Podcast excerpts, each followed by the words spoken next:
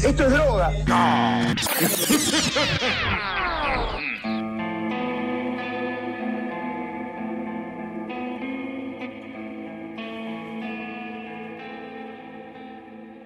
Muy buenas, buenas a todos, ser oyente. Bienvenidos a una nueva edición de Mambo Criminal. Yo soy el Muni y conmigo, como siempre, los improvisados Santi Barril y Flor Cuncún. ¿Cómo anda, muchachos? Por un momento se olvidó el nombre del programa, ¿viste? Bien. Nada, me, me acabo de comer tres sándwiches gigantes de jamón y queso. Estoy medio explotado. Hamburguesas de jamón y queso. Sí, ¿Otra bueno. vez vamos a arrancar con esto? sí, boludo. Pues si vos haces un medallón de como si fuese de patty, pero solo con jamón y queso, y tiene forma de medallón, y lo pones entre panes de hamburguesa, Ajá. estás comiendo una hamburguesa de jamón y queso. Estás comiendo un medallón de fiambre. Bueno, de jamón y queso, fiambre, bueno. ¿y ¿Qué es? O sea, son propiedades intrínsecas. O sea, el jamón y queso es un... No empecés a usar palabras que no sabés qué significan. Porque los voy, a, los voy a presentar así la próxima. Los intrínsecos Santi Barril y Flor Cuncún y quiero ver a ver con qué Está bien. Vamos, yo, yo, yo quiero hacer un, un pequeño anuncio. No se sabe cuándo va a suceder, pero va a suceder.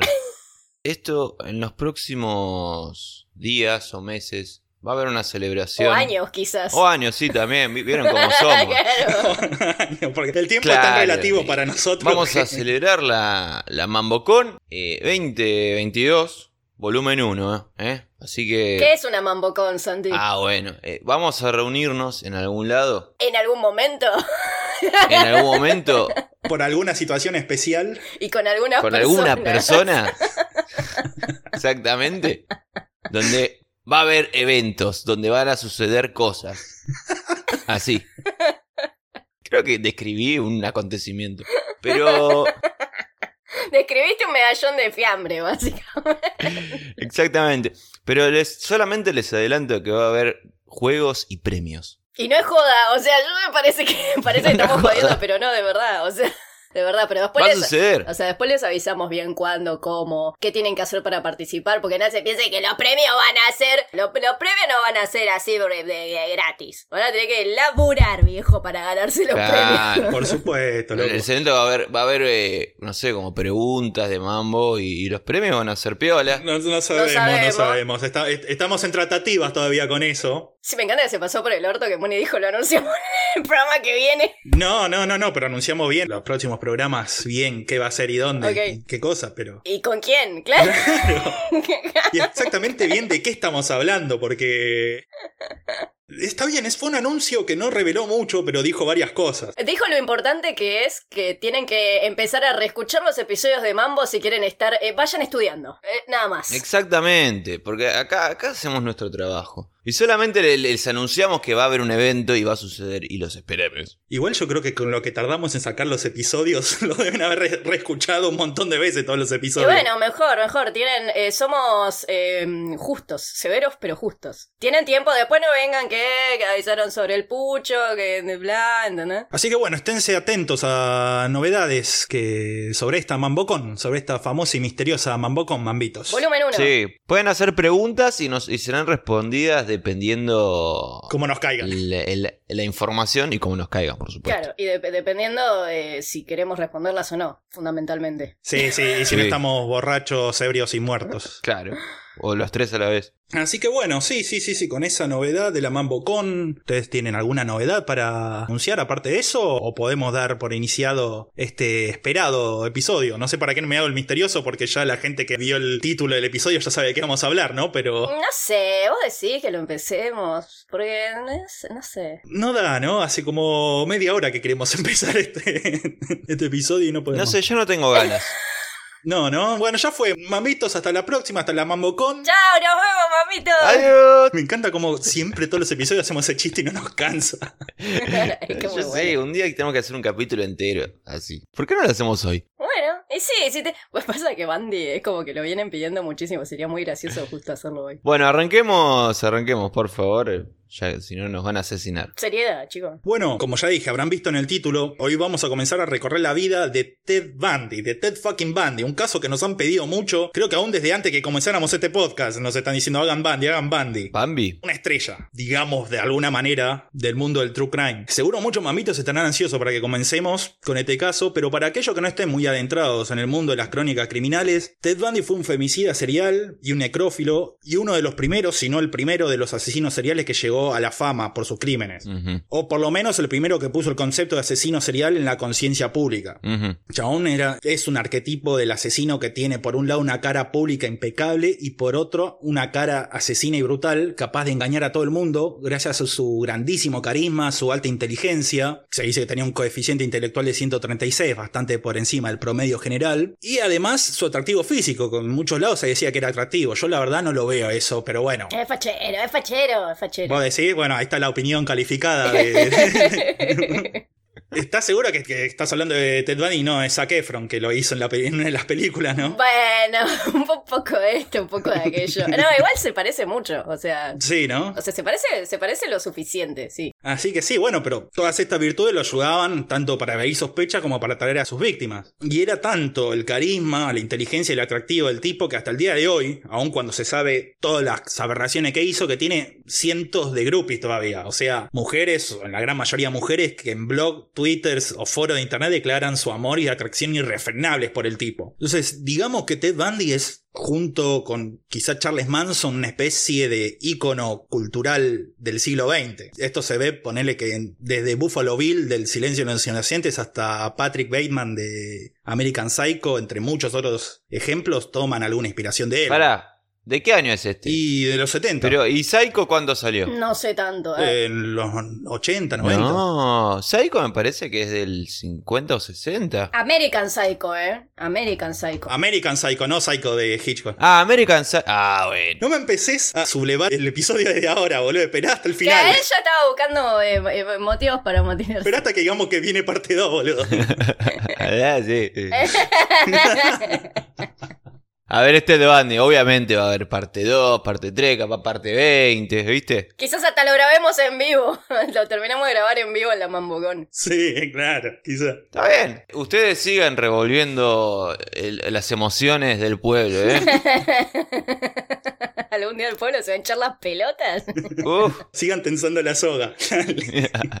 Pero bueno, sí, sí, sí, obviamente va a haber varias partes de este episodio, porque por todo esto, Ted Bundy probablemente el asesino serial más conocido de la historia. Ha habido infinidad de libros, documentales y películas que se han hecho sobre él. Por ejemplo, en los últimos cuatro años sacaron al menos tres películas sobre el chabón. Sí, hay un montón de series. un montón- No, no, pero es demencial el material que hay sobre este tipo. Sí, sí, sí, sí, sí, todos los años sale un documental nuevo. Y además parece que cada persona que interactuó con el chabón una vez, sea su novia, su abogado, su psiquiatra, su compañero de trabajo, todos escribieron un libro sobre el tipo. Uh. Es por esto que en este caso, al revés de lo que pasa generalmente con los casos que hacemos acá, hay una sobreabundancia de información. Sí que Muni está cagado de odio porque tuvo que. Por eso tardamos tanto en arrancar con esto. Porque encima de que él es un, es un psicópata de armar las cosas bien y de quejarse sobre todo.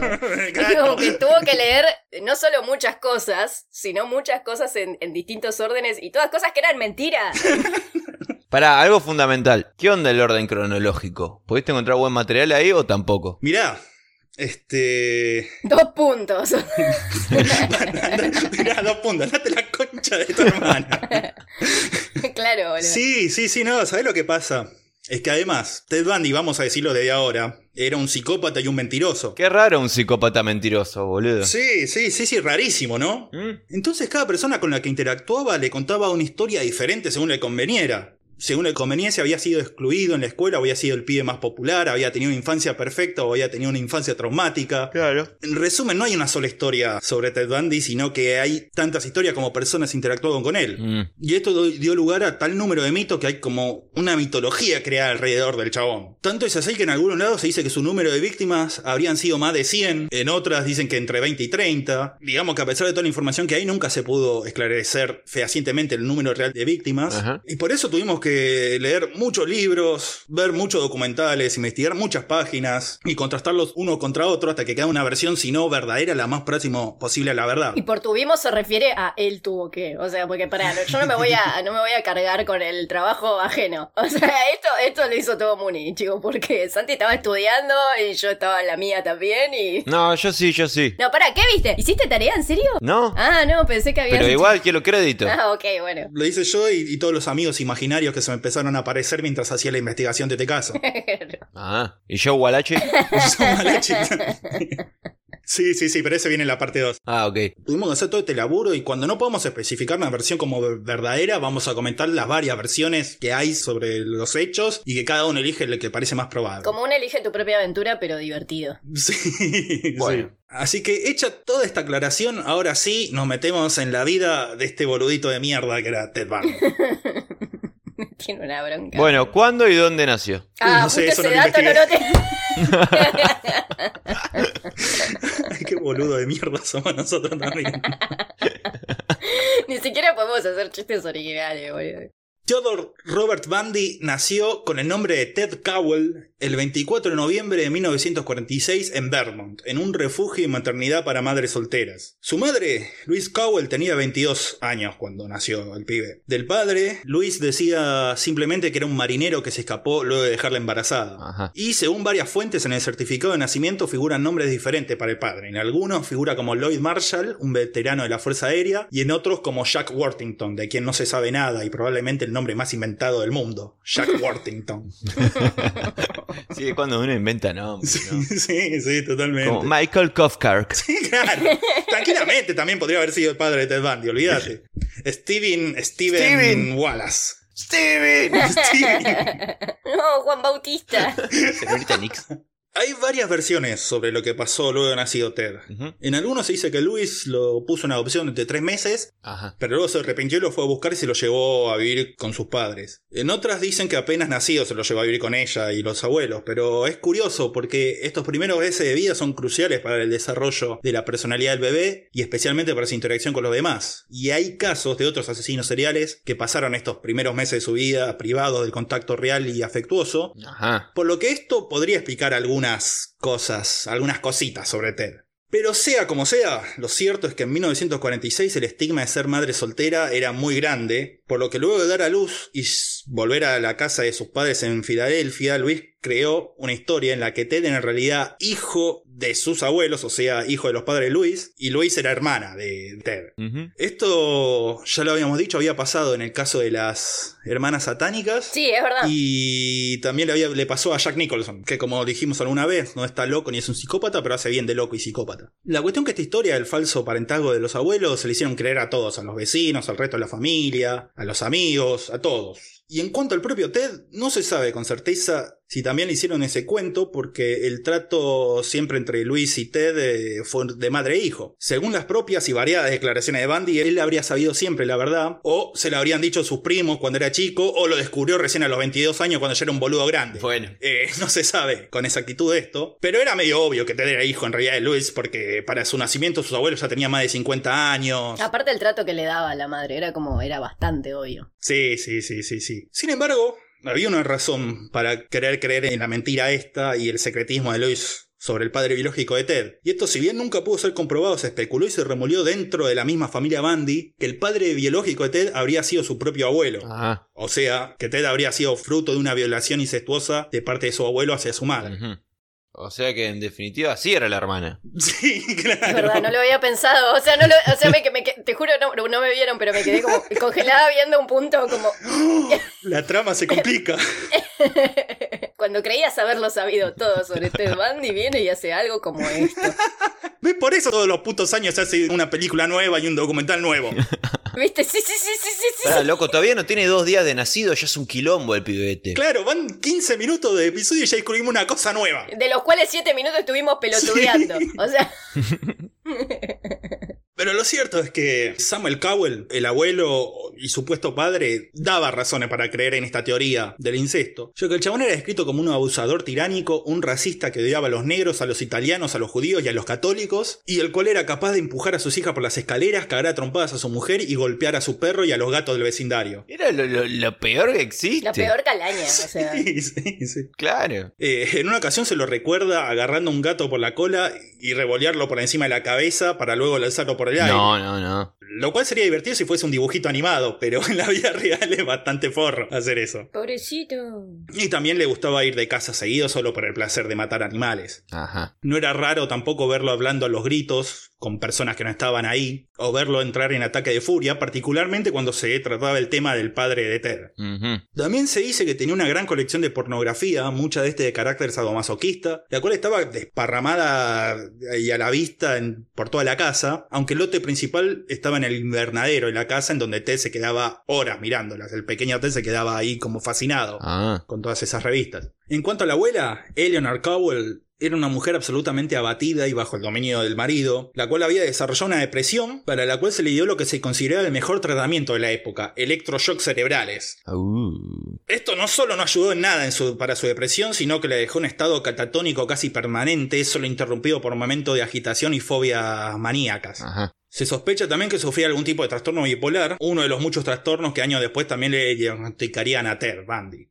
A pesar de todo esto, quizá por todo esto, Bundy declararía años después que amaba a su abuelo y que era el único miembro de la familia que realmente respetaba y quería. Sí. Digamos, no solo el abuelo, cada vez que en el futuro Bundy recordara su infancia y su vida familiar en estos primeros años, la describiría como una etapa de felicidad y armonía idílica, como si fuera la familia Ingalls más o menos Ajá. dando una muestra de cómo la mentira era una segunda naturaleza para el tipo y mostrando lo difícil que es hacer una biografía del chabón cuando todo lo que dice es mentira y hay que chequearlo dos o tres o cuatro veces.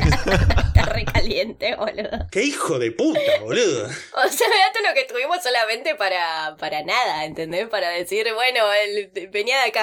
Claro. Un día tenemos que hacer la vida de un tipo bueno y, y- y honesto para, Claro. para leer nada más la biografía de Wikipedia y listo. Y bien registrado, claro. Dale. Uh, Carl Sagan. So, ese es- era re honesto para mí. Claro, claro. Un tipazo, Sagan. Sí, igual vendía leche envenenada en las escuelas. Bueno, mira, no empieces eh, a matar a mis ídolos. Bueno, pero era honesto. Hay que matar a los ídolos. Lo cierto es que para cuando Ted tenía cuatro años, Louis se escapa con él de la casa del, del padre y se va a vivir con unos primos en Tacoma, Washington. Allá también le cambia el nombre a Theodore Nelson, un apellido bastante común con el cual buscaba ocultar todo tipo de suspicacias con respecto al padre. Ajá. Para que no le digan, eh, ¿por qué te llamas igual que tu vieja y que tus primos? ¿Y cómo se llama tu papá? Bueno, no. Le puso Theodore Nelson. Y es acá donde parece que Bundy comienza a mostrar los primeros indicios de sadismo y de psicopatía. Ajá. A ver, esta historia, la siguiente historia es ya más parte del folclore que rodea a Ted Bundy. Algunas fuentes lo dan por cierta, pero otras lo rechazan. Y ciertamente a mí me parece bastante fantasiosa, pero la realidad a veces es más rara que la ficción, ¿no? No, esto es falopa. Para mí lo que viene acá es falopa. Pero bueno, que juzgue, que Santi juzgue a ver si lo creo o no. Dale. Se dice que Bundy,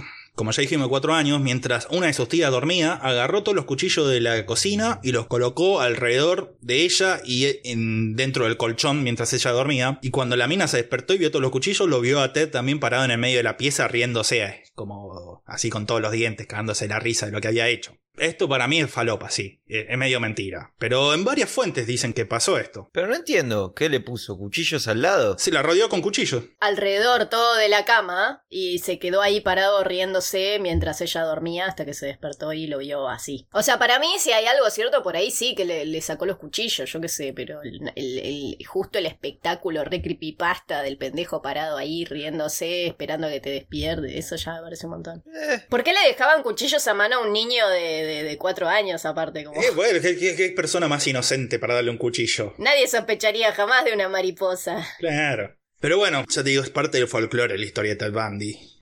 Ahora sí, en otras ocasiones, sí se recuerda que de muy pequeño, chabón tenía repentinos y completos cambios de humor y carácter. De ser un niño común pasaba a ser un niño taciturno, errático y hasta intimidante. De repente le cambiaba la personalidad de la nada. Aunque en lo que respecta a su vida social y escolar, en estos primeros años no parece haber habido ninguna dificultad para Bandy en relacionarse con los demás, hacerse amigos, ni tampoco se menciona ninguna actitud anormal, excepto quizá el de extrañar un poco demasiado a su abuelo a veces. Es más o menos por esta época, según las investigaciones más rigurosas, en donde Ted conoce la verdad sobre su madre y sus abuelos. Y más allá de que se haya enterado acá o en otro momento, lo cierto que la cuestión de la ilegitimidad de su nacimiento lo iba a afectar fuertemente en su psiquis y le iba a causar un trauma que nunca iba a terminar de superar. Ahora, mientras todo esto pasaba, la madre Conoce y se enamora de Johnny Culpepper Bundy. Bueno, y vos decías que el anterior era el nombre más inventado del mundo, boludo. Claro. Bueno, pero este hay registros que existe. Kumpenper, Kumpenberg, Culpepper, no lo guardies. Cumberbatch, Pimienta fresca. pimienta fresca, salt and pepper. Ted, salt and pepper. Y bueno, se llamaba así porque era cocinero además el chabón. ¡Ah! No, listo, ya está, no, listo, listo, listo. Sí, sí, sí, sí, era cocinero. Y se enamora y se casa con la madre de Bundy el 19 de mayo de 1951. El mismo día y año exacto del de nacimiento de Jay Ramone. Dato al pedo, pero... Datos. Datos de fanboy. Sí, sí, sí, sí, porque mi objetivo ahora es dar un dato de Jay Ramone en cada episodio Dale, de Mambo sí, Criminal. sí, los desafío. Dale. Ahora te vas a tener que pensar una palabra para describirnos en cada episodio. Un dato de Joy Ramone para cada episodio. Te vas sumando tarea. Y encima editar los episodios. Y leer, y leer los episodios. A mí no me pagan lo suficiente para hacer todo este laburo. Cafecitos, hijo de puta, cafecitos. Estoy de acuerdo. Así que bueno, el mismo día que nacía Jeffrey Hyman, más conocido como Joy Ramone, se casaban Louis y John Culpepper Bundy. Mirá cómo te tiró otro dato ahí, como al pasar. La cuestión que Johnny adoptó formalmente a Ted como hijo suyo, y antes de los seis años, Ted recibiría su tercera identidad, la más conocida de todas, Ted Bundy. 25 minutos tuvimos que hacer para llegar al nombre definitivo de este hijo de mil puta. Tienen en cuenta qué tipo hinchahuevo, ¿no? Sí, ya veo. Pesado, boludo. Bueno, pero mira su rostro, es muy carismático, hay que darle dinero. Hay que darle otra oportunidad y presentarle a una amiga. Hay que darle cuchillos. Sí, sí, sí, hay que, darle, cu- hay que dejarle cuchillos a mano. La cuestión es que Johnny intentó ser un buen y verdadero padre para Ted, y trató de incluirlo también como un hijo más junto a los otros cuatro que después tuvo con Luis. Y aunque siempre llevó una relación relativamente cordial con todo el resto de su familia, nunca generó un vínculo verdadero de afecto con ellos, excepto más adelante con el menor de sus hermanos, Richard. En cuanto a su nuevo padre, Ted consideraba a Johnny como un tipo no muy brillante y además despreciaba que tuviese un trabajo con tan poco estatus y paga, porque siempre Bundy estuvo interesado por todos los símbolos de clase, creyéndose merecedor de lo mejor de estos símbolos. O sea, el chabón se creía que merecía ser rico, famoso, exitoso y Eh, todo ese tipo de al cosas. menos logró fama. Eh, bueno, sí, es verdad.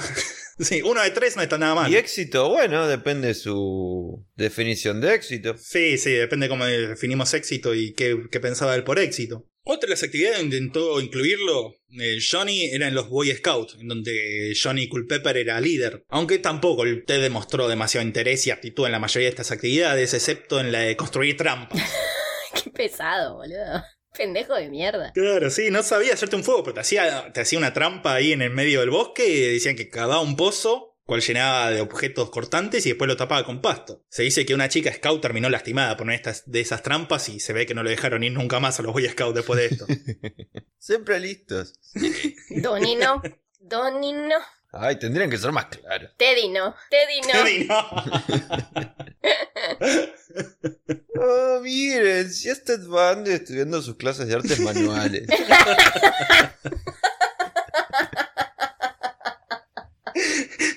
Me lo imaginé amaneciendo después de una noche de resaca a Ted Bundy a los, no sé, 8 años. Con un Que lo cadáver. destapan. Sí, con un cadáver, con un, con un cadáver de caballo o algo así. Mezclaba demasiadas referencias. ¿Tampoco te acuerdas de esto? No, yo me imagino a Ted y a Johnny Culpepper diciendo, hablamos sobre, sobre nuestro viaje padre-hijo. Ah, tú no tienes hijos. Tú no tienes hijos.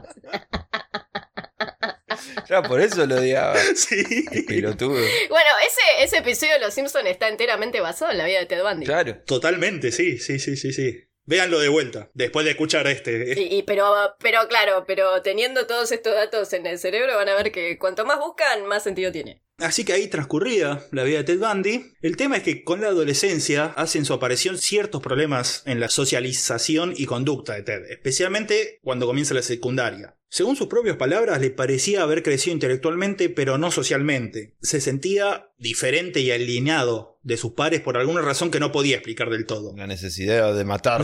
Y sí, la- en realidad sí. Claro, claro, claro. Lo que pasa es que el chabón decía que no entendía cómo funcionaban las convenciones ni las interacciones sociales, ni se sentía compelido a seguir estas convenciones. Mm. Ni las convenciones sociales ni las legales. Claro, como si él estuviese, claro, por encima de todo eso.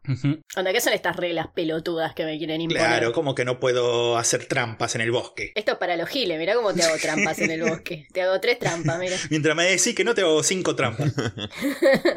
Encima, para empeorar las cosas, durante esta etapa parece haber desarrollado un tartamudeo que después pudo superar de adulto. Pero quizá fue por este tartamudeo que el chabón desarrolló un acento bastante peculiar, el cual era descrito como un acento británico que se había americanizado. No. Y además de todas estas inadecuaciones sociales que sentía, también el hecho de que su familia fuese pobre, o en realidad clase media, pero para Bandy eso no era suficiente, afectaba a su autoestima. Lo cierto es que, en realidad, para este momento, Ted ya reconocía los pliegues más oscuros y antisociales de su ser, y le angustiaba la contradicción entre querer complacer esas perversiones y a la vez no poder revelárselas a nadie. Y quizá para contrastar con este interior oscuro, hacia afuera se mostraba extremadamente pulcro y prolijo, y amable y educado y tranquilo, tanto es así que fue elegido como el compañero más tímido de su clase en la, en la escuela. ¿Qué clase de premios les daban? O sea, Eh, claro, acá eh, tenemos el mejor compañero, el boludo. compañero más tímido. Un aplauso. claro, para el más tímido. O sea, justamente al más tímido le tenéis que hacer eso. Eso lo traumó en realidad. Era el más tímido y le dieron un premio, lo, lo aplaudieron, le hicieron pasar al frente, le sacaron una foto, lo pusieron en el hall de entrada de la escuela. Claro, boludo. Ted Bundy existe por ustedes. No por nosotros. Y el premio a quien tuvo que viajar menos para llegar aquí es para Ted Bundy. Le daban mil premios, ¿viste? Para compensar que era muy tímido. El premio para el que no tuvo ayuda de sus padres. Para hacer las trampas. Es que hacerlo eso en un orfanato. ya está, cancélennos. Es que, es que, es que no alcanzan los premios para eso. ¿Qué pasó? ¿Se rompieron? Sí, nos rompimos todo, me parece. Sí, creo que nos reímos demasiado y fallecimos. Desde ahora hablamos desde el más allá. Otras víctimas de Ted Bundy, mira. Otras víctimas. Así que sí, así como hace tres minutos le estamos haciendo bullying, Valen. ya no puedo hablar. para- Pero bueno, así, así como hace tres minutos le estamos haciendo bullying a Ted Bundy. Claro, imagínate, imagínate los compañeros, boludo. Claro, claro. Le hacían, en realidad, le hacían, le hacían eh, bullying, pero ni constante ni extremo. Medio le cabía como le cabía a todo el mundo. O sea, ¿viste ese bullying? Ese, ¡ah! Ese- ¿Viste ese bullying que va rotando? Primero le toca a uno un día, después al otro. Claro, pasa que Ted tampoco es que era tan raro, o sea, bueno, era un poco tímido, pero seguro había gente más rara en el colegio, como que le hacían un bullying moderado, como trancu. Claro, no, porque el chabón era por sus compañeros de clase, cuando le leyeron entrevistas y todo, el chabón era recordado como un pibe normal, quizá un poco incómodo a veces para interactuar, ¿viste? Pero no, no mucho más de lo normal, era un pibe dentro de todo querido, de una popularidad mediana. Mm. Un mediocre en todo sentido, o sea, literal. Sí, sí, sí, sí, sí, y razonablemente atractivo también. Sin embargo, no entabló ninguna relación de amistad o romántica con nadie en la secundaria. Entre su timidez, su falta de autoestima y su alienación, nunca se animó a encarar a ninguna de las chicas que le gustaban tampoco. Por lo tanto, se refugiaba en las fantasías, cosa común, como hemos visto en muchos casos, ¿no? Sí. Los asesinos seriales desde muy jóvenes construyen un mundo de fantasías en el cual se va volviendo cada vez más poderoso y real. ¿Cuál era este mundo de fantasías? En principio consistía en la chica que le gustaba en una situación de peligro mortal de la cual era salvada por el propio Ted, a quien luego se entregaba como forma de agradecimiento. Ajá. Porque todos sabemos que las mujeres funcionan así. Claro. Claro, claro, claro. Bueno, justamente que esta forma de conquista sea una especie de evolución de favores, habla un poco de cómo Ted no se sentía que tenía ningún tipo de personalidad que ofrecer a una mujer o a nadie. Ajá. Claro. Porque probablemente no tenía una personalidad bastante definida. El chabón, como muchos psicópatas, su personalidad se basaba más que nada en el contexto, más que en una vida interna y propia. Sí. O en realidad la vida interna propia que tenía era tan macabra y violenta que no podía mostrársela a nadie. Ahora, con el tiempo estas fantasías iban a ir cambiando de a poco. Después empezó a imaginar que era él el que ocasionaba el peligro mortal a esta mujer. Y después la salvaba, ya que le ocasionaba una sensación mayor de poder y, y esto le daba más satisfacción. Y al final, cuando ya la soledad que sentía, y la frustración y la furia que esto le generaba, las fantasías se trataban de él poniendo en peligro a la mujer y decidiendo si salvarla o no, generalmente diciendo que no, descubriendo en el proceso que era el control total sobre la mujer lo que más le gustaba de toda esta fantasía. Ajá. Ahora, en lo que es los estudios académicos le iba mejor, ya que se sentía más cómodo en las estructuras más rígidas de este tipo de ámbito. Como todo psicópata. Debido a esto se creó en su mente la imagen de estudiante serio, intelectual, por encima de las vanidades de la vida social escolar. Todo esto igual para, lo hacía para resguardar su ego de lo que sentía que eran sus déficits sociales. Intentó también practicar varios deportes en la escuela, pero no logró desarrollar ninguna afición por ninguno de estos, excepto por el esquí sobre hielo, el cual era el deporte con más, con más clase. No solo el esquí sobre hielo, el esquí ahí sobre ese con las montañas, que vas ahí con los cositos estúpido y sexy Flanders. Ey, yo hice eso una vuelta, no está tan bueno como parece. ¿No? No. ¿Por qué no? Va, a mí no me. No, no, yo quería hacer snowboard. Y solo había para hacer el estúpido esquí. ¿De qué se quejaba? Problemas de niña arca. No, bueno, pero fue en el viaje de Bariloche. Y no, no está tan bueno. Así que es un gusto snob y de mierda. Claro, bueno, a te le gustaba justamente porque era un gusto snob, porque daba clase. Ahora me van a cancelar los, los chabones que esquían, pero bueno. no creo que haya nadie que esquíe que no se escuche Cancelada en. Aspen. Ah, bueno, sí. En Radio Aspen, no vas a poder escuchar nunca no, más. maldita sea. Valió la pena. Tu, tu, tu, turu, tu, tu. No, no voy a poder cantar más Toto de África. Hold the line. ¿Qué está pasando? Dale, loco.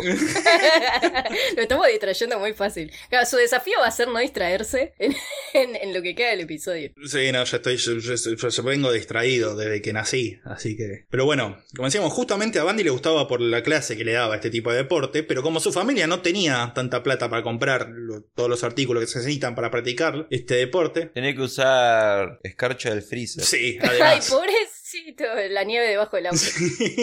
Sí, patinaba con eso. Pero como no tenía para comprar esas cosas, el chabón razonó que tenía que robarse todos los artículos. Y desde entonces se convirtió en un eximio ladrón de tiendas. Oh. Y además no podía parar de robar. Se justificaba a sí mismo diciendo que estaba cansado de ser pobre y no poder poseer aquella cosa que se merecía. Ajá. Pero parece más probable que lo hiciese más que nada por la emoción y la satisfacción de robar y salirse con la suya. Una demostración más de que las leyes no aplicaban a él. Ahora, mientras Ted no estaba ni yendo a la escuela ni robando tiendas, eh, dividía su tiempo entre escuchar la radio, de la que era fan porque lo hacía sentir que se estaba inmiscuyendo secretamente en conversaciones ajenas, Ajá. coleccionar revistas y cómics sobre crímenes, especialmente sobre crímenes sexuales, buscar pornografía en la basura y emborracharse y recorrer la ciudad de noche buscando ventanas por donde espiar mujeres. O sea, un mambito promedio. Buscando puertas con. Buscando puertas que tengan más puertas adentro. Como nosotros en Congreso. O sea, sí, un mambito promedio. Buscar pornografía en la basura. ¿Y Sí. qué basura? La mejor basura. ¿Cómo? Y porque era el único modo que tenía, no había internet en esa época, tenía que ir a buscar el donde sea pornografía. Claro, boludo. Es la basura. Encima buscar pornografía en la basura significa que ya estaba, digamos, usada. No, no, no, no, Sí. no. Sí, claro. Sí, O sea, para tirarla, o sea, ya es que no da más. claro. No, no, Ya- ya cumplió boludo, su no, ciclo. No, Claro. no, no, no, no. No, no, no, no, no sé si quiero seguir. Encima este, este chiste de mierda de claro, es un mambito promedio, a medida que lo, lo iba leyendo, este, lo iba pensando. Es como que hacemos el mismo chiste hasta, hasta de, de distintas maneras, escribiendo y leyendo. sí, sí, sí, sí, sí, no, somos unos boludos, ya, ya lo dijimos, ya quedó claro, ya quedó claro. Para todos. Quedó clarísimo. Ahora, cuando no estaba haciendo eso, buscando pornografía en la basura o siendo un bambito promedio, usted tenía el típico trabajo de adolescente yankee repartiendo el diario con la bicicleta. Era el Paperboy. Como el jueguito, claro. Claro. Ahora, en el recorrido que tenía, pasaba por el hogar de la familia Barr, en donde vivía Anne-Marie Barr. Según las fuentes, tenía entre 3 u 8 años. No, no, no, pará, pará. Porque era una pendeja que tocaba el piano. Santi, escúchame. O sea, era una pendeja que tocaba el piano. Entonces Mooney puso que tenía tres años y que toda la mañana se levantaba a practicar a tocar el piano. Y yo era, pero boludo, ¿no tendrá ocho años? O sea, mirá que sola se va a levantar a los tres años a tocar el piano. Y me, y me discutió. Y así es como deduje que tiene eh, hemiplegia ocular congénita. Y un soplo en un ojo. Ah, ahí va. Bueno, no importa. Tiene entre 3 y 80 años. Sí, sí, sí, sí, sí. Está bien, eso seguro. Sí, sí, sí. O entre 0 y 90, mejor. Sí. Que lo conocía a Bandy, no solamente por verlo dejar el diario en su casa, sino porque la piba esta estudiaba piano al lado de la casa del tío favorito de Ted, el cual el chabón visitaba seguido. Entonces lo conocía y tenía confianza con Ted. Resulta que la mañana del 31 de agosto de 1961 los padres de Anne-Marie descubrieron que la hija había desaparecido. La puerta de la casa estaba entreabierta y una ventana del comedor estaba completamente abierta. Y como dijimos, Anne-Marie solía despertarse temprano e ir a practicar piano en el comedor. Los investigadores solo pudieron recolectar una sola pista, una única huella fuera de la casa de una zapatilla del tamaño de un adolescente. La cuestión que Anne-Marie nunca apareció y Bandy nunca asumiría el asesinato ni se lo pudo comprobar. Puede perfectamente que haya sido otro criminal el que se haya llevado a la pibita esta, aunque muchos investigadores afirman que fue Ted el que se la llevó. Claro. La cuestión que, si bien esto no se pudo comprobar, sí se comprobó que antes de terminar la secundaria, Ted ya había sido arrestado al menos dos veces por sospecha de robo de autos y por meterse en cajas en, ah, en casas En ajenas. cajas. Y en cubos de basura. Otra vez metiéndose en cajas. Bueno, también meterse en cajas ajenas es bastante jodido. ¿Qué te metes en mi caja? Imagínate ahí en el ministerio, boludo, donde laburás. Está Ted jugando entre las cajas. ¡Hola! No, tenés ese sótano de mierda lleno de cajas y de repente aparece Ted Bundy. de, Hola. andate, andate. andate. Lo tenía transferir, hecho transferir. con una escoba. Archivo, mandar archivo. No, no, no, ahora no voy a poder ir a laburar por el miedo. Voy a llamar a mi jefe y decirle que no puedo. Hola, jefe. Sí, otra vez. Si ya sabe cómo soy, ¿para qué me contrata? No, mentira, yo trabajo muy bien en el ministerio y hago un buen uso de todos sus impuestos. Este, Basta, basta. si no decía nada, nadie lo notaba, boludo. Pero como decíamos, Ted ya estaba ahí metiéndose en casas y cajas ajenas, robando autos. Pero fue en el último año de secundaria cuando cometió uno de los hechos más aberrantes de su vida. Comenzó a militar para el Partido Republicano. Tan, tan, tan. La actividad en la que participaría bastante heavymente en los próximos años. Pasa que rodearse con personajes importantes y poderosos de la política saciaba un poco su deseo de estatus. Y además se dio cuenta que en la política, especialmente en la política yankee, la imagen era lo más importante de todo. Y darse una buena imagen que ocultara su verdadero rostro era una práctica que Ted ya para ese entonces tenía bien entrenada. Ajá. Ahora, termina la secundaria y comienza primero los estudios en la Universidad de Puget Sound, en Tacoma, antes de cambiarse a la Universidad de Washington, donde lleva a cabo estudios intensivos de chino. Del idioma chino, porque pensaba que los chinos iban a dominar el mundo eventualmente. Y no se equivocaba tanto. No se equivocaba tanto, no, no, no. Ahí en la universidad, Ted, que en su apariencia e ideales era totalmente diferente al resto de los otros estudiantes, a los cuales... De los otros chinos. Sí, de los chinos desde ya. claro. Y de los otros estudiantes también, porque según Ted eran todos zurdos, hippies, roñosos, que se sentían por encima de la ley y que solo querían destruir la facultad. Por lo que redobló su militancia en el Partido Republicano, para cambiar todo eso. Ah. Y esta militancia sería lo que le habría dado las herramientas necesarias tanto para abandonar su timidez original como para aprender a manipular a la gente. Y tanto esta manipulación como ese encanto para hablar con la gente, se dio cuenta que le salía naturalmente. Y pronto empezó a manipular tanto a los profesores de universidad, los punteros del Partido Republicano y a viejas ricas a las que le pedía dinero o el auto prestado. Y no es raro que Bandy anduviera necesitado de dinero y autos, ya que por esta época comenzó a salir con una chica en lo que sería su primera relación seria y formal. Esta mujer es llamada en muchas fuentes como Stephanie Brooks o Marjorie. Este nombre en realidad era un seudónimo que se usó durante muchos años para resguardar la privacidad de la mina, aunque en los últimos años este, se empezó a usar el nombre verdadero, el cual es Diane Edwards. Ah. Diane era un año mayor que él, hija única de un empresario millonario de California, una mina chetísima, y que además estaba buenarda. Entonces, con ella tenía todos los símbolos de tatu que había buscado toda su vida. Al principio, en realidad, Ted sentía que ella estaba fuera de su alcance por la clase social que tenía la mina y, y lo linda que era. Pero cuando se cruzaron esquiando una vez se dieron cuenta que tenían al menos eso en común, entonces Ted empezó a cortejarla y para 1967 eran pareja. Ajá. Y la verdad que Ted parecía que estaba enamorado de verdad de ella, o por lo menos lo, lo más cercano a amor que podía sentir Ted por otra persona. Aunque en realidad la mayoría de su amor venía por esto que dijimos, por el prestigio social que le daba esa, estar en pareja con esa mina. Claro. Diane, por su parte, si bien al principio sentía el afecto sincero por él, siempre había sido más pragmática y veía la relación más como un noviazgo de universidad que una relación con perspectivas a futuro. Aunque en su momento de mayor encanto, Ted le hacía dudar de eso. Así todo, la relación duró casi un año. Un año en el que Diane comenzó a notar ciertas actitudes de Ted que no le gustaron nada. Parecido a lo que le pasaba a Ricky Caputo. Claro. ¿Qué? ¿Piso Caputo? Sí. Sí. ¡Ah! Cada que salía con una mina un año y durante ese año la mina empezaba a ver bastantes actitudes del chabón que no le cabían nada y cortaba la relación. Claro. Bueno, acá pasó lo mismo. Diane empezó a ver la inmadurez de Ted, que solía tener berrinches, que tenía por costumbre saltar por sorpresa y traer los arbustos y asustarla a Diane y a las amigas. Qué pesado, boludo. Qué pesado. Qué tan al pedo tenés. Pero aparte, qué, qué pesado, boludo. O sea, anda a estudiar. Claro, estudiaste, estamos en la facultad. Claro. Claro, era Homero en la, en la universidad, boludo. Sí. Vamos a hacer salida Teo de los arbustos. Vamos a hacer bullicio. Perdón por la broma de matar a los estudiantes. Las otras bromas fueron idea mía también.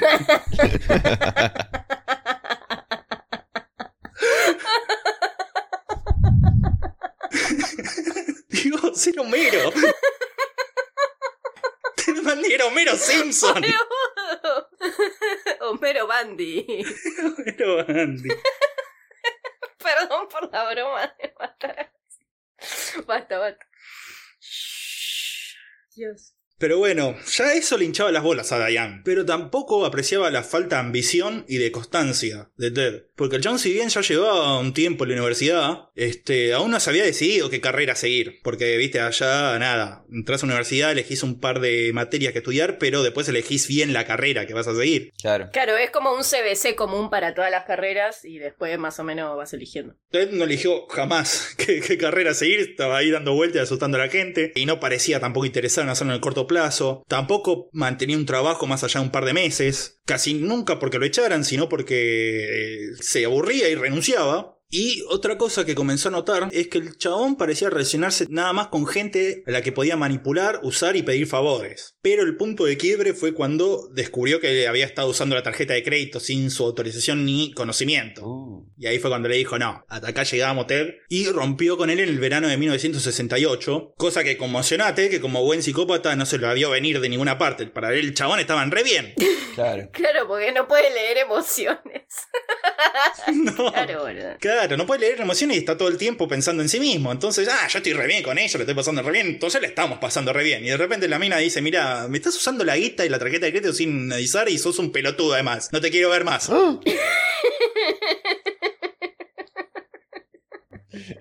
Son buenas razones. Y hoy se escondía en el sistema de ventilación. Engráseme, señor. Soy el rector. Además de romper sorpresivamente con Diane, acá en el verano de 1968, en una de las versiones más populares sobre la historia de Ted Bundy, se dice que fue en este mismo verano que se enteró la verdad sobre eh, la verdadera relación de su madre y hermana, o madre hermana, o madre o hermana, y que estas dos situaciones juntas fueron los que dispararon las series de asesinatos. Pero a mí no me parece muy probable, porque recordemos, para este año Ted ya tenía 22 años, era un boludo grande, ya habría, ya tendría que haber desentrañado la verdad sobre su madre hace tiempo. Pero aparte le puso el apellido de la pareja de ella. O sea, Sí, sí, claro, además eso. Pero bueno, pasa que esta historia es tan popular porque se mezclan estas dos situaciones, porque se usa esta narración de estos dos hechos juntos como para decir que Diane fue la culpable del asesinato de Bundy, porque le rompió el corazón Ah, bueno. y el chabón no tuvo otra opción que salir a matar mujeres. Ajá. Claro, sí, lo reobligaron, pobrecito. Pasa que esa fue una historia durante mucho tiempo, un relato popular de la historia de Bundy, pero creo que ya estamos lo suficientemente grande para decir que no, no, no, no fue así. Otro mito frecuente que todas las víctimas de Bundy, las víctimas futuras de Bundy, eran todas mujeres de pelo negro partido al medio, como Diane. Pero si vos mirás después la foto de las víctimas, te das cuenta que no eran todas parecidas entre ellas, no eran todas de pelo negro, y no todas tenían el mismo peinado. De hecho, ni siquiera Diane tenía ese tipo de peinado. De hecho, no eran mujeres. De hecho, no eran mujeres, no, era todo mentira. claro, boludo. Claro, pero bueno, los mitos son siempre muy atractivos. Entonces se dice, sí, mataba a todas las mujeres que eran parecidas a su exnovia. No, mentira, mataba a la mina que encontraba. Y si es cierto que muchas tenían el mismo tipo de peinado, es porque era el estilo de moda entre las mujeres jóvenes de esa época. Claro, es como que en los 2000 mates a todas las que tenían eh, flequillo de largo de costado. Es Claro. como, pero, pero todas la usábamos así. Claro, usaban el tiro bajo, ¿no? El asesino del tiro bajo. bueno, no, no era así. Desmistificando los mitos de Ted Bundy se llama esto a partir de ahora. Bueno, entonces, Después de la ruptura con Diane, Ted está- sigue en la- ahí en la universidad, pero con una depresión tan grande que abandona todos los estudios. Estaba buscando la excusa, este hijo de puta, boludo. Oh, me dejó mi novia, no puedo estudiar, no. Yo sí no puedo estudiar. Así no se puede, loco. ¿Largaste la universidad? No, la universidad me largó a mí, dijo. claro. Lo que sí hace, en cambio, es redoblar los esfuerzos en el Partido Republicano, porque evidentemente hacer el mal le, le daba, le, le daba alegría. Por el mal. Sí. Sí. Se convierte en chofer y guardaespaldas de un candidato republicano de Washington. En un momento le pide al chabón si puede portar almas. Almas. Eh, sí, Mirá que onda, ahí estaba ahí Lucifer en el Partido Republicano. claro, claro, claro. Señor Lucifer, ya que le estoy diciendo guardaespaldas, ¿puede darme un par de almas? Y además portar armas. Y el chabón se niega, siendo quizá la decisión más sensata y sensible tomada por alguien del Partido Republicano en la historia. Le dijo, no, pa, no te voy a dar armas. Ted Bundy. ya te dije anoche que no. Bueno, ¿y cuándo me van a dar las armas? Estaba con un montón de trampas alrededor. Bueno, Sí. bueno.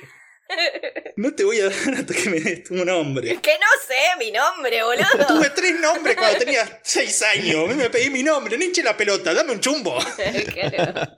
Ya, ya me tiene hasta aquí con su reglamento. Sí, boludo. Pero sí, sí, sí, se ve que se estaba hasta las manos, porque en algunas fuentes dice que Ted Bundy habría comenzado a matar en esta época, aunque se trata más de especulaciones sobre casos no resueltos en aquel momento y de confesiones luego desdichas por el propio Bundy. Ah, Así que, excepto en casos excepcionales, vamos a hablar de los hechos y asesinatos confirmados. bueno. Ese mismo año, de 1968, se hace militante de Rockefeller en su carrera por la candidatura a la presidencia. Y hasta llega a ser enviado a la convención nacional del partido para dirimir las internas, pero su candidato es derrotado por Richard Nixon. Ah, mirá. Y después de esto, entonces Ted se sentía un fracaso en todos los frentes. Se sentía rechazado románticamente, académicamente y políticamente. Además, como si el universo conspirara en su contra, el contexto social y cultural parecía estar hecho para agredirlo. Chabón, recordemos, era prolijo y republicano en una universidad liberal y hippie. Había que sumarle también que en ese momento estaba transcurriendo lo que se llama la segunda ola feminista en aquellos años. Ajá. Y es obvio que Ted, siendo un conservador y un narcisista además recientemente rechazado, no pensaba nada bueno del movimiento feminista. Odiaba ver a las mujeres, a quienes el chabón por confesión propia consideraba como un decorado para los hombres en realidad. Y la, nada, en medio de esta ola feminista la había siendo independiente, que podían elegir qué hacer con sus vidas, con quién estar y a quién Que rechazar. podían elegir rechazarlo. O sea, que podían Claro. elegir rechazarlo a él. Y de hecho lo habían rechazado. Y lo humillaba especialmente ver como muchas mujeres tenían una carrera universitaria exitosa, mientras que él andaba a los tumbos. Claro. Entonces es en esta situación de frustración, depresión y rabia interna, cuando en vez de quebrarse, parece darse cuenta que la mejor manera de vengarse del mundo era volverse todo aquello que, por ejemplo, Diane decía que le faltaba como hombre.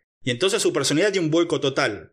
Esta constante variación entre estado depresivo y episodio casi maníaco sería una. sería algo que se repetiría en la vida. Pero el chabón se puso las pilas, digamos. Volvió a la Universidad de Washington, abandonó el campus, pero se alquiló una pieza ahí en el barrio universitario y se anotó a la carrera de psicología esta vez. Ujú. A diferencia de cursar las anteriores, en donde comenzaba a vaguear después de empezadas, esta vez se aplicó de tal manera que se volvió uno de los estudiantes más brillantes del curso y uno de los preferidos de los profesores, con quien Ted no perdía oportunidad de congraciarse para obtener influencias. Ajá. Les inventaba ahí la historia que era huérfano, que, que esto, que lo otro. También esta nueva tenacidad y dedicación fueron puestas a su militancia, donde comenzó a dar que hablar dentro de los grupos conservadores de la zona. Y estaba en esa espiral del éxito, Bundy, cuando en 1969 conoce en un bar de ahí de, de Seattle, de Washington, a Liz Koepfel. También conocida como Liz Kendall o Meg Anders, otra vez un montón de seudónimos que se usó para cubrir su identidad. Liz era una mujer de 24 años, madre soltera, que había llegado ahí a Seattle hace poco desde Utah, después de separarse el padre y la nena, y que además tenía problemas con el alcohol. O sea, estaba en una situación bastante vulnerable, lo cual obviamente llamó la atención de Bundy. Ujú. La cuestión es que Liz se enamoró casi del primer momento con, del chabón. Además, el tipo se mostró encantador, comprensivo y un excelente padrastro para Molly, que era la hija, la hija de Liz. Pero bueno, todo esto Ted lo hizo porque, como dijimos, el chabón se dio cuenta de la situación vulnerable en la que estaba y la manipuló de una forma para enamorarla y mantenerla de su lado. Ajá. Enseguida estaba viviendo con Liz y Molly, casi como una familia, aunque Ted seguía teniendo su departamento propio. Y Liz, al igual que Diane antes, cubría todos los gastos del chabón. Pero bueno, porque recordemos que el chabón no le estaba yendo bien en la facultad y todo eso, entonces estaban seguros que pronto el chabón iba a ser un tipo exitoso y rico, entonces le decía, sí, bueno, te pago todo, te vos seguís estudiando. Claro, aparte era como tenía muchos contactos, bueno, empezaba a tener contactos en la política, se movía como en círculos, entonces era cuestión de tiempo para que la pegue, o al menos eso le habrá hecho creer a Liz. Sí, sí, sí, sí, sí, y Liz se lo creyó porque lo mantuvo casi siempre. Y bueno, ahí estaba, como dijimos, Bandy la trató maravillosamente al principio, pero después de a poco empezó a abusarla emocionalmente de una manera muy gradual, ¿no? Hacía esto, viste, que se mostraba afectuoso por días y después pasaba semanas siendo frío y distante con ella, dejándola descolocada y confundida. A veces se enojaba de la nada y amenazaba con terminar la relación, pero después se arreglaban y una vez pasada estas crisis, Liz terminaba más enamorada de Ted y más manipulada. También durante toda esta relación Ted tuvo varias amantes, con las cuales tenía un sexo cada vez más sádico y violento. Aunque con Liz no. Con Liz siempre se mostraba amoroso y si bien una vez intentaron tener sexo sadomasoquista, cuando ella le dijo que no le gustó, Ted nunca más volvió a insistir con ello. Ahora, ¿por qué el chabón había elegido formalizar pareja con la mina esta? ¿Por qué justamente con, con Liz? Y probablemente era porque estaba buscando crearse una imagen de hombre de familia, tipo asentado ya recto y serio, lo cual seguramente obvio lo iba a ayudar en la carrera política conservadora. Mm, Claro, sí es lo que hasta el día de hoy se hace, que un montón de políticos este, se inventan, capaz que son homosexuales y se inventan toda una familia de cartón tradicional americana para quedar bien en los círculos políticos. Sí, sí, sí, sí, totalmente. Aunque también hay otros elementos para sospechar alguna otra razón. Para 1969, año que estaba pasando todo esto, Bandy había querido ya la costumbre de seguir a las mujeres que se cruzaban en la calle y que le parecían atractivas. Y las seguía en secreto, espiándolas hasta donde sea que fueran, hasta la casa o hasta el trabajo. Y si descubría cuál era la casa de la mina, empezaba a pasear por el barrio buscándola y tratando de conocer sus horarios. Ese mismo año, también usando un bigote falso, entró a un hotel con el propósito de seguir a una mujer que había estado persiguiendo para seguir hasta su cuarto y violarla. Pero no se sabe por qué este plan no se llevó a cabo pero ya estaba empezando, viste, a hacer ese tipo de cosas. Empezaba de a poco, iba levantando así el nivel de su violencia y de su acecho. La parte del bigote falso me parece fascinante. Y el tipo era muy bueno para disfrazarse y cambiar su aspecto. Eso lo vamos a ver después, pero sí, sí, sí, sí. Y si ves fotos de Bandy en distintas épocas o distintos años, y con un par de cosas cambiaba bastante la cara, la apariencia. Pero lo cierto es que en estos tiempos en los que ni siquiera existía el concepto de asesino serial, año 1969, eh, ni siquiera creo que había pasado lo de la familia Manson ni nada de eso, nadie habría sospechado a un padre de familia como un pervertido, un criminal sexual, como un violador o un asesino. Como pasaba con, eh, con Gacy, ¿era? Eh, no, el que hacía del payaso, eh, Gacy. Sí, era, ahí ¿no? sí, sí, sí, sí, sí, también. Claro, nadie iba a sospechar un padre de familia. Modelo dentro de su comunidad y bla. Claro, claro, claro, claro. Entonces para mí esas cosas se mezclaron en Bandy para estar en pareja con una mina a la que no amaba en realidad. Y mientras todo esto pasaba y Bandy empezaba a acrecentar su violencia, el chabón era felicitado por la policía por haber detenido a un ladrón en la calle durante un robo. Mira. Y poco después también le había salvado, le salvó la vida a un niño de 3 años cuando se estaba ahogando en una playa. Ah. Y como para congraciarse aún más con la policía, se ofreció como informante, dando información sobre los planes de los grupos antiguerra e izquierdistas de la facultad. Tremendo buchón, o sea. Al parecer lo usaron una sola vez en ese rol la policía, le dio un par de información sobre otros estudiantes de la facultad y nunca más. Mira.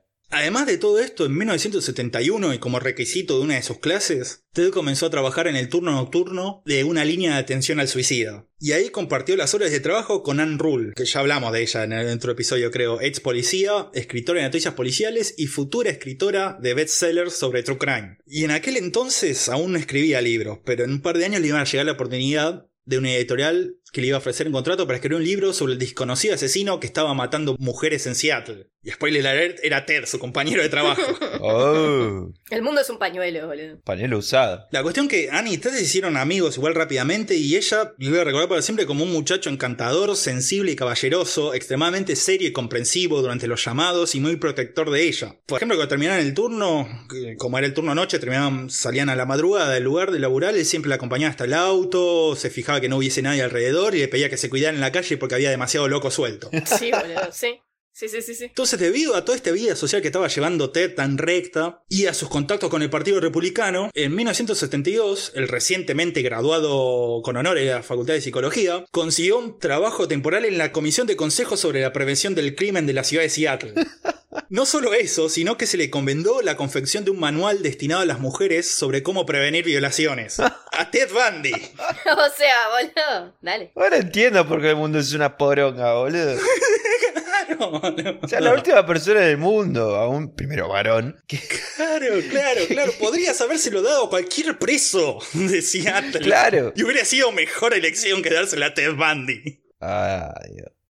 Bueno, entonces, ¿qué pasó? Nada, estaba ahí. Si bien era un trabajo temporal y no muy bien pago, el paso por esta comisión le hizo entrar en contacto con todas las estadísticas del crimen en la ciudad y revisando estas estadísticas, especialmente las que trataban sobre crímenes sexuales, pudo identificar los elementos necesarios como para llevar a cabo un crimen y salirse con la suya. Ajá. Y además pudo ver de primera mano la desorganización existente en la policía y la falta de comunicación entre las diferentes jurisdicciones. Claro. Porque era un todo un quilombo. Parece que en aquel momento la policía estaba muy desorganizada, no había comunicación entre diferentes policías y el chabón, nada. Armado con esta información y con ayuda del alcohol, que eliminaba las pocas inhibiciones que tenía, redobló esto de seguir a las mujeres que salían de los bares y a la noche. Y después de hacer esto varias veces, decidió atacar a una. En la primera oportunidad se le empezó a acercar, pero la mina se dio cuenta de lo que estaba pasando y se le escapó. Pero aún así, para Bandy, se dio cuenta que fue la experiencia más excitante de su vida. Tres días después de esto, atacó a otra mujer por la espalda mientras la mina estaba intentando subir al auto y la golpeó la cabeza con un palo de madera, pero no con la suficiente fuerza como para noquearla. Cuando la mujer comenzó a gritar, Bandy huyó del lugar corriendo. Pero bueno, de a poco iba así construyendo su método, su modus operandi.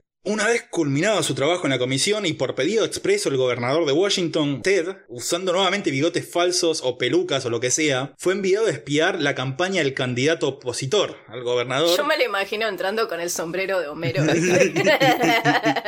Sombrero de copa. al Quique Mart. Claro. Con la cámara. Olvido el amigo. Con la cámara gigante. Claro, olvídela. Olvídelo. Hola compañeros demócratas. ¿Cuál será nuestra actividad democrática de hoy? Ay, Dios. Yo soy Bandy Fulanito. Claro, claro. Sí, sí, sí, sí, más o menos así, claro, porque le enviaban a, a- a- a espiar al chabón, a todos los actos del chabón y todo eso, buscando algo que sirviera para tirarle mierda después, ¿no? Como el espionaje macrista, ¿viste? Más o menos. Claro. Mm, Ahora, apenas los demócratas se dieron cuenta de esto, de que había un chabón haciéndose pasar por demócrata con un sombrero gigante que grababa todo, armaron tal escándalo que llegó a la televisión. Y en octubre de 1972, Bandy fue entrevistado por un canal de noticias por primera pero no última vez. En donde le preguntaban sobre esto y el chabón se hacía el boludo, se hacía cargo del hecho, pero minimizando, cagándose la risa. Y sí, bueno, pero no sé por qué es tan importante. La verdad que... ah, un chascarrillo fue. eh, La cuestión es que quizá para calmar un poco las aguas de este escándalo que había surgido, o tal vez como premio por sus servicios, a principios de 1973 el partido lo manda junto a una comitiva a California a reunirse con las autoridades partidarias de aquel estado. Y una vez allá, frecuentando los lugares de la alta clase californiana, se reencontró nada más y nada menos que con Diane Edwards, la ex. uh, E inmediatamente Diane quedó cautivada por el cambio que había- se había dado en Ted. Claro, dejó de ser un pelotudo, básicamente. Pasó de, de- de asustar gente de los arbustos a ser un chabón súper exitoso, recibido con honores. Sí, sí, sí, sí, sí, sí, militante importante del Partido Republicano. O sea, el chabón que era así es un pelotudo un- del 1968 no había quedado nada. Entonces no tardaron mucho, primero se encontraron y comandadas, que esto, que lo otro, eh, y no tardaron mucho en recomenzar la relación. Se hablaban todo el tiempo por teléfono y cuando Ted podía se hacía una escapada a California para estar con ella. Ahora, ni Diane ni Liz, ninguna de ellas sabía la existencia de la otra. ajá. Ahora, al revés de como, hacían, como había sido la primera vez, esta vez fue Diane la que se enamoró de Bandy y este el que la seguía el juego. Tanto fue así que cuando Ted le propuso casamiento, ella aceptó de inmediato. Y una vez que Diane aceptó casarse con él, Ted mostró su verdadero rostro y primero empezó a mostrarse cada vez más frío y cortante, a contactarse menos con ella, hasta que finalmente la gosteó del todo. Mira. Cuando ya angustiada, cansada, enojada, Diane lo llamó y pudo comunicarse con él, le preguntó qué onda, qué era todo esto, qué significaba, qué iba a pasar con el compromiso. Ted nada más le dijo, mirá, no tengo idea de qué estás hablando, flaca, y le cortó. Y nunca más le volvió a hablar.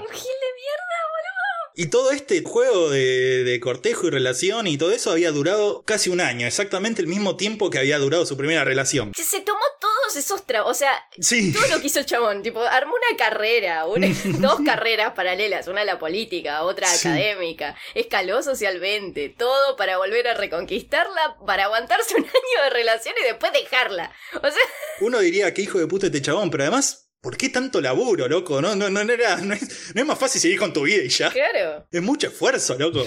Si uno pensaba que salir del arbusto era romper las pelotas, no, no. Eso era solo el comienzo del trabajo que se podía tomar. Te convenía más cuando era un inmaduro. Claro. Pero bueno, hizo todo esto, y uno podría decir que para un hijo de puta normal esta venganza habría sido suficiente y que todo el rencor y humillación que sentía por haber sido abandonado por Diana habría acabado acá. Pero como ya sabemos, Ted Bundy no era un hijo de puta normal. Quizá al darse cuenta que ni habiendo hecho esto podía deshacerse de su sentimiento de inferioridad, ni de sus fantasías sádicas, ni de que ya no podía seguir reprimiéndolas más, decidió comenzar a complacerlas. Según las amantes que había tenido en esta época, Bandy había comenzado a ser cada vez más agresivo y a disociarse mientras tenían sexo. Evidentemente estaba perdiendo el control de sus fantasías violentas. Claro.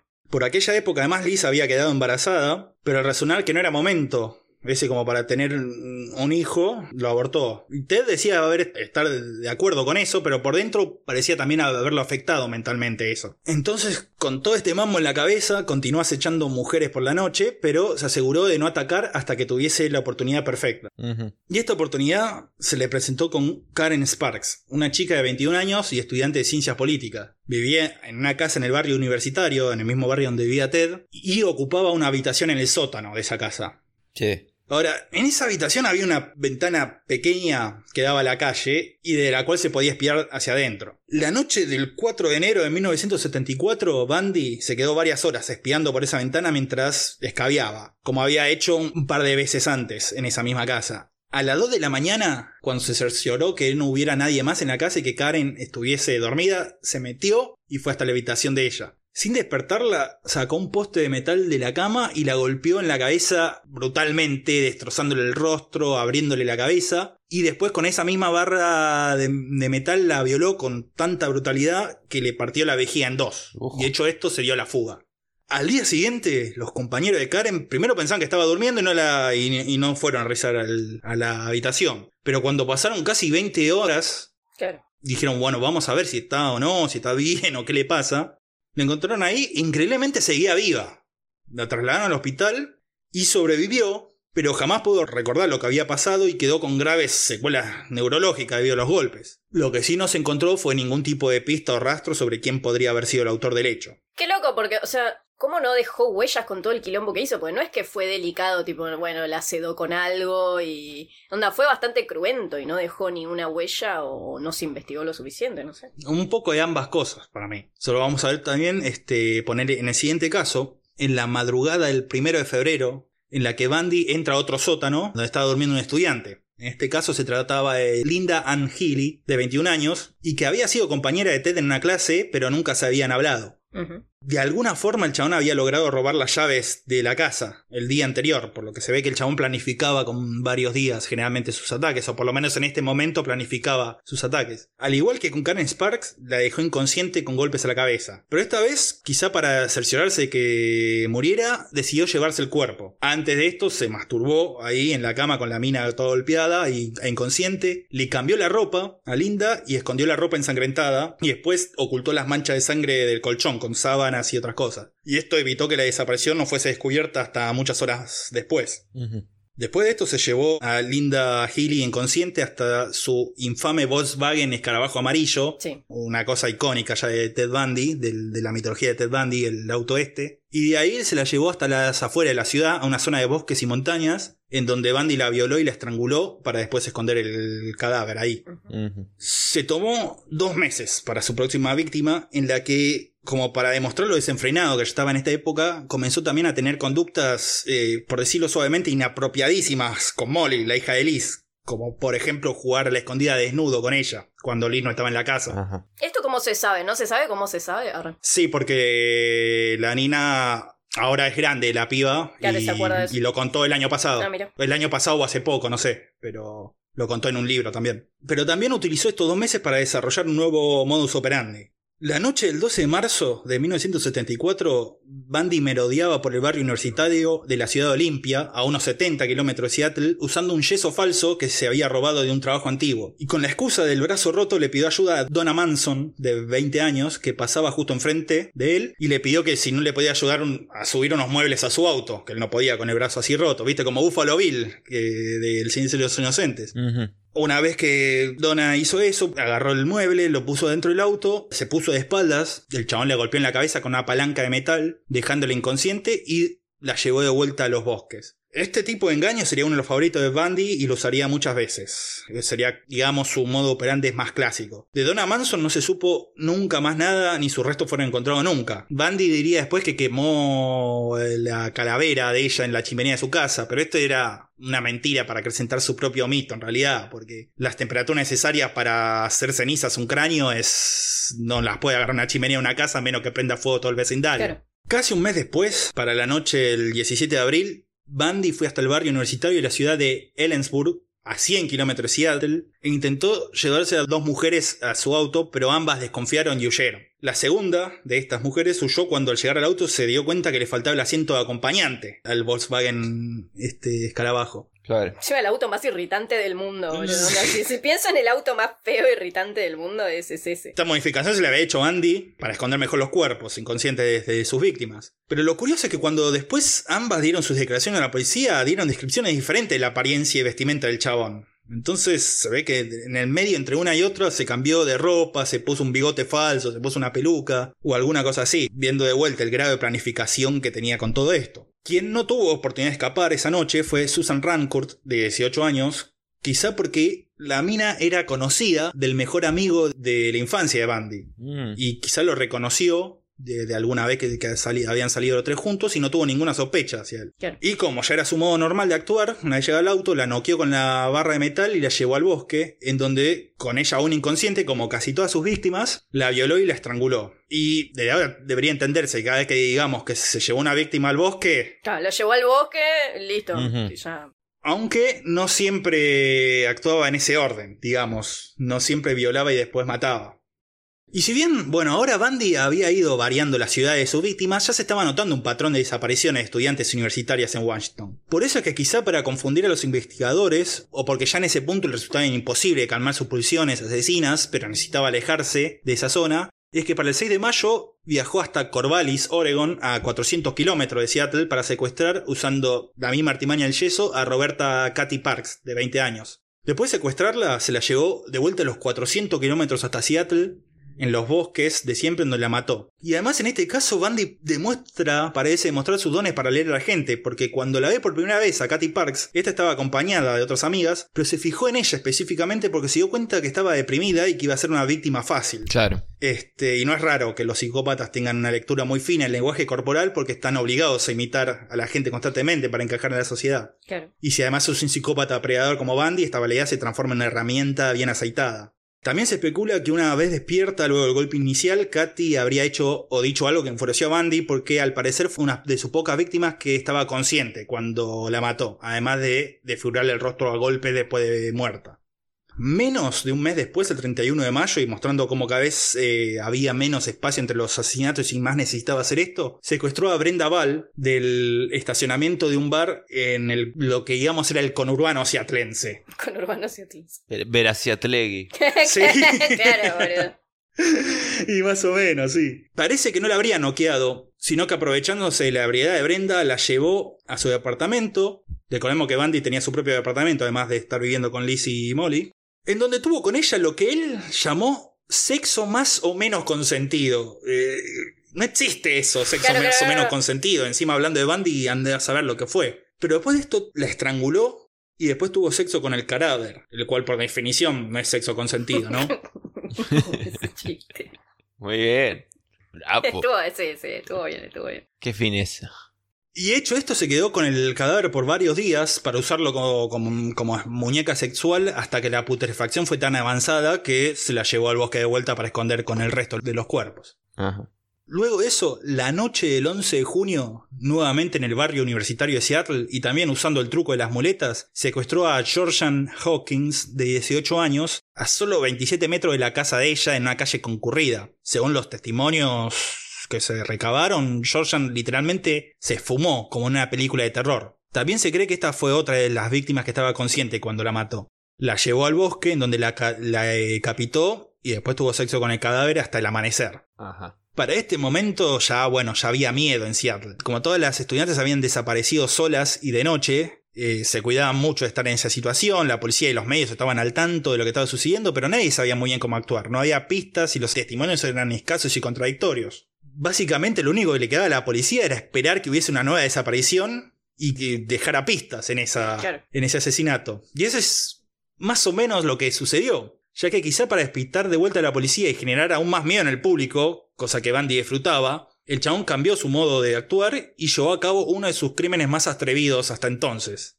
Y ahora, recordemos que todo esto está pasando en Washington, en el norte de Estados Unidos, una zona de clima frío y lluvioso, Y por eso cuando llegaba algún día caluroso y de sol, como lo fue el 14 de julio de 1974, los seatlenses concurrían en masa a las playas y a los lagos de la zona. Se calcula que ese día había unas 50.000 personas en las playas. Y entre esas personas estaba Ted Bundy, que había elegido la playa del lago Sammamish para pasar el día. Ahí, Bundy, vestido de blanco, pulcro y bien acicalado y con un yeso falso en el brazo, iba y se acercaba a las mujeres jóvenes que estaban solas y les pedía ayuda para descargar un bote que tenía en el techo de su auto. Una mujer aceptó, pero cuando llegaron hasta donde estaba el auto y vio que no había ningún bote, dijo, ¿qué onda? ¿Qué está pasando? Y ahí Ted le dijo, no, en realidad el bote está en lo de mis viejos a una 10 cuadras. Subite y vamos a buscarlo. Sí, sí, sí, las pelotas. Eh, ya voy, ya voy, eh. Bancame que sí. Claro. Eh, obviamente, se fue de la mina. Intentó hacerlo con otra que también, cuando vio que no estaba el bote y tenía que irse con él en auto, dijo que no. Pero después de estos intentos frustrados, finalmente encontró a Janice Ott, de 23 años, que aceptó subirse al auto. Esto pasó aproximadamente a las 12.30 del mediodía. Ahora, no se sabe realmente qué pasó con Janice, más allá de que fue asesinada por Ted Bundy. Lo que sí se sabe es que solo un par de horas después, a las 4 de la tarde, Ted estaba de vuelta en la playa haciendo el mismo cuento del bote en el auto. Y esta vez la víctima fue Dennis Naslum, de 19 años, que había ido a la playa con amigos y su novio, pero que se había separado momentáneamente del grupo cuando fue abordada por Bundy. Ujú. Ahora, ¿se cree que el chabón las mantuvo a las dos con vida en un sitio aislado para violarlas y torturarlas física y psicológicamente antes de matarlas? Solo los huesos de las dos fueron encontradas meses después en los alrededores de la playa. Ahora con esto, el pánico sí estalló completamente en Seattle. Dos mujeres desaparecidas el mismo día a la luz del sol y ante la vista de miles de personas. No se entendía qué estaba pasando, porque además recordemos que no se conocía en general sobre la existencia de los asesinos seriales. Claro. Aparte, ima- ima- imagínate que, en verdad, no sabían Claro, que te llevaban un coche, hacía ese cuento. No. No. sé, de repente desaparecían. claro, sí, sí, desaparecían. Claro, además en, en la historia de Estados Unidos que puede ser cualquier loco, ¿entendés? Porque no es que, ay, faltan locos. Claro. No es que decían, ah, bueno, todas desaparecen en el bosque. Sí, no, no, no, claro, claro. Y, y claro, y había un. También había muchas desapariciones de, digamos, casos aislados de tipo que no eran Bandy, pero estas cosas pasaban. Claro. Y entonces, nada, en un principio, de hecho, al principio, las primeras víctimas se pensaba que tenía que ver algo con algo ocultista, con una secta satánica o algo así, porque los yankees son mucho más capaces de creer en una secta satánica que en un asesino serial. Pero se creía eso, se creía que por ahí una red de trata. No, no, no, no se entendía qué estaba pasando. Sin embargo, al haber sido en un lugar con tantos testigos, este doble asesinato, la policía pudo recabar algunos datos importantes esta vez. Se elaboraron un par de identikits con los testimonios de la playa y de las otras mujeres que se había querido llevar. Se comprobó que el sospechoso vestía de blanco y era pulcro, tenía un acento medio británico o parecido al acento británico, manejaba un Volkswagen escarabajo amarillo y lo más importante de todo se llamaba Ted, porque el chabón se presentaba así. o sea, no, no, ni se gastaba. No, no, no se gastaba en buscar otro nombre. Hola, ¿qué tal? Le decía, me llamo Ted, ¿querés ir a buscar el bote a mi auto? y es en este momento en que también se confecciona el famoso identikit donde Bandy se parece sospechosamente a Miley. el cual vamos a tener que subir de vuelta. Sí, ya tenemos un meme en la sección de memes, pero lo, lo resubiremos. Sí, sí, sí, sí. Ahora también tenían todos estos datos, pero por más datos que tengas no es tan fácil eh, llegar a un sospechoso nada más con estos datos. El tema es que quien sí pudo unir toda esta información fue Liz, la mujer de Ted, quien durante todos estos años que había pasado con Ted también había encontrado las muletas y el yeso falso en la casa del chabón, había encontrado un hacha debajo de uno de los asientos de su auto. Y también había notado que el chabón había pasado la noche, la noche afuera todas las veces en las que había desaparecido una mujer. Y ciertas tendencias psicopáticas de Ted se habían empezado a mostrarse mucho más claras durante esta época, como por ejemplo su compulsión por robar. Y entre otras cosas, en ocasiones diferentes, el chabón había intentado ahogar en joda, en, en chiste, a ella y a Molly en un río del lugar en donde paseaban en bote. Es el si es broma, pero si quieres no es broma, ¿entendés? Eh, sí, literalmente. Las tiraba al agua cuando estaban ahí navegando y, y- y medio que se iba con el bote y las dejaba ahí en mitad del río. Después volvía cuando s- la- nada, se estaban desesperando las otras. Decía, pero fue una jodita nomás, ¿por qué te enojas tanto? Varios testimonios también de la época afirman que, de conocidos y amigos de Bandy, afirman que una vez comenzó los asesinatos en enero de 1974, el chabona tenía momentos en los que parecía volverse otra persona, que tenía así momentos de, de- de crueldad y sadismo raros en él. Que eran momentos y después volvía a la normalidad, pero como que una vez lo liberado de esos impulsos sádicos, al chabón le estaba costando cada vez más separar su vida pública de su vida privada y perversa. Che. Claro. Entonces, con todas estas sospechas, Liz fue hasta la policía. Y resultó que no fue la primera persona a informar a la policía sobre Ted. Un profesor de la universidad, que lo conocía, el chabón ya había hecho llegar sus dudas a la comisaría. Pero cuando la policía investigó un poco y vio que el tipo era un graduado con honores, con participación en la política y era apreciado por sus padres, dijeron, nah, ¿qué va a hacer este el chabón? Dejemos investigarlo, algún loquito debe ser. Claro, por más de que se llame Ted también, o sea, algo- por más de que tenga un auto, de, claro, por más de que encaje perfectamente en la descripción, no, nada, es, Nah, nah, es nah. un buen chabón, boludo, es un buen chabón. Y bueno, ahora iba Liz también con la misma sospecha sobre el mismo chabón. Entonces, por lo menos dijeron, bueno, vamos a abrir un expediente sobre el tipo, pero no le iban a investigar mucho, la verdad. Dijeron, pero no, está bien, anotá que lo, que lo denunciaron de vuelta, pero es un buen chabón, no, no es. este. Claro, no, no. Pero encima qué argumentos, ¿no? Yo me imagino a los policías tipo, nah, ¿qué va a hacer este? Una cara de perejil este, nah, ni un pedo. Nah, para mí no es, ¿eh? De todas formas, eh, la policía de Seattle no le iba a molestar, aun si hubiese investigado de verdad, porque esos iban a ser los últimos asesinatos en el estado de Washington. Lo que pasa es que había recibido una nota de aceptación de la Universidad de Utah, ya que durante esos meses en los que se las pasó violando y matando mujeres, también había estado estudiando y preparando su ingreso a la carrera de Derecho para convertirse en abogado. Quizá la única faceta de su vida que no se había descontrolado completamente durante esos meses. Y así fue que una vez recibida la aceptación, Bandy empacó sus cosas y dejando a Liz en Seattle, se mudó a Salt Lake City, Utah, en donde pronto también iban a comenzar a desaparecer mujeres. Pero este capítulo de la vida de Bandy lo vamos a ver en el próximo episodio, parte 2. Uh. bueno, va bastante interesante el caso, ¿eh? Sí. Y bueno, no es uno de los más famosos por nada. Y bueno. O sea, no tiene 20 mil millones de historias por nada. La aposta es que es. es eh, no te cansas nunca. Una pregunta. ¿Son más sangrientos los próximos casos? Son más peculiares. Son más peculiares, hay un par de asesinatos más sangrientos, Ok. hay un montón de cosas, un montón de peripecias también que va a tener Bandy, que no van a tener solo que ver con el, el homicidio, sino básicamente su relación con la ley y con la gente que quiere meterla preso. Y la gente que quiere sacarlo de, de donde está metido preso. Que eso es lo más curioso, creo, del caso. También, también, sí, sí, sí, no, se vienen cosas no solo sangrientas, sino también bastante curiosas sobre la, la, la personalidad de Ted, su relación con el mundo y, digámoslo, sin dudarlo demasiado, sobre su tenacidad, su tenacidad y, su- y- y sus ansias de libertad. Ok. claro. No sé qué te ha parecido hasta ahora, bien. No, va bien, va bien. Buen caso, ¿eh? Felicitaciones ahí en la investigación, Gretel. Sobre todo la primer parte, porque, bueno, pero de ahora en más, más o menos va más cronológicamente, pues empiezan a ver como más archivos, creo. Pero la parte del principio, me imagino. Peor si hay más cosas, chicos, peor si hay más No, información. boludo, pero me refiero, tipo, después los juicios, esas cosas, como que, bueno, está un poco más ordenado que toda esta parte Sí, sí, de sí, la sí, creación del monstruo, digamos. Sí, sí, sí, eso sí, eso sí, sí, sí, sí, va a ser más, eso, más, como más derechito todo, todo lo que venga ahora. Todo eh, con Bandy es bien derechito.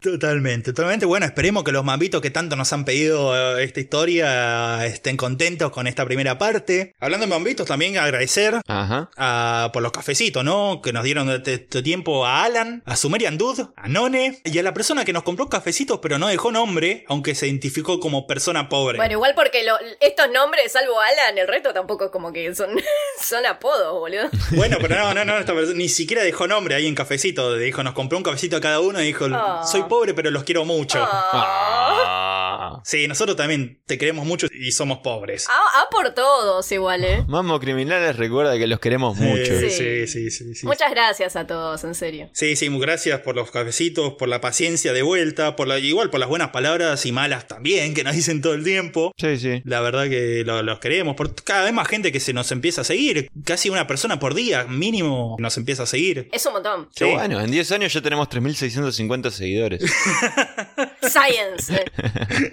El boca en boca nos sirve un montón, así que acuérdense también de compartirlo, de onda, si les gusta el programa, de, de compartirlo, comentarlo con sus amigos y amigues. Por todas las redes. Próximamente abriremos un TikTok también y veremos qué onda. ¿Por qué? Sí. No, no quiero. No, para compartir los previews más que nada, como para que tenga, a ver si tiene un toque más de llegada. Sí, sí, sí, todo ese tipo de cosas. Y más cosas que deberíamos hablar en privado y no en medio del episodio.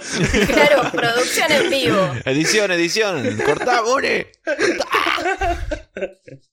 Pero bueno, pasa que yo ya no sé dónde estoy, ni cómo me llamo, ni qué voy a hacer de mi vida. Así que, si ustedes, muchachos, quieren agregar algo No, más. no, y eh, quiero agradecer, un especial agradecimiento a los mambitos de base, que sin ellos no hubiese sido posible todo esto. Sí. Los mamitos de la primera ola. Claro. Sí, sí, sí, sí, sí, sí, totalmente. Lo de la vieja guardia. claro.